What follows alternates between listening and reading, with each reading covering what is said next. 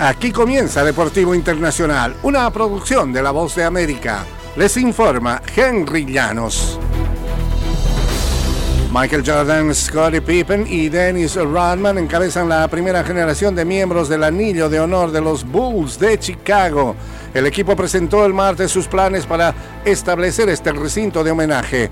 La primera generación de miembros incluirá a 13 individuos y al equipo de la campaña de 1995-96 que tuvo un récord de 72-10 y ganó el título de la NBA.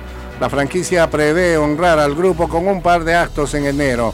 Otros miembros de la primera generación son Phil Jackson, Jerry Krause, Artis Gilmore, Jerry Sloan, Tony Kukoc, Bob Love, Chet Walker, Johnny Reed Kerr, Tex Winter y Dick Klein.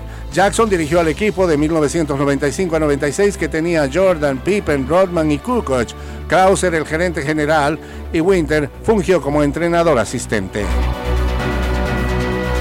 Los Piratas de Pittsburgh llegaron a un acuerdo por un año y 3 millones 200 mil dólares con el primera base y bateador designado Rowdy Telles.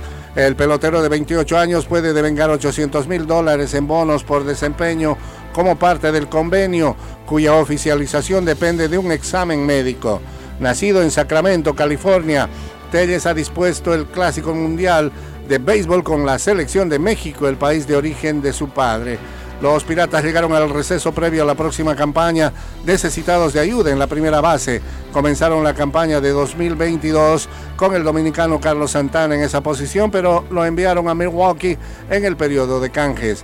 Connor Joe y Jared Triolo pasaron tiempo en la inicial junto con otros peloteros durante los últimos dos meses de la temporada. En el fútbol internacional, la Liga de Campeones resultó demasiado dura para el Manchester United y el Sevilla, que se han quedado ahora incluso sin el premio de consolación que representaba un pasaje a la Liga Europea. Ambos conjuntos quedaron fuera de los torneos europeos el martes por la noche al finalizar colistas en sus grupos respectivos. Manchester United, tres veces monarca de Europa, necesitaba imponerse en su casa ante el Bayern de Múnich y esperar un resultado favorable en el otro cotejo del Grupo A.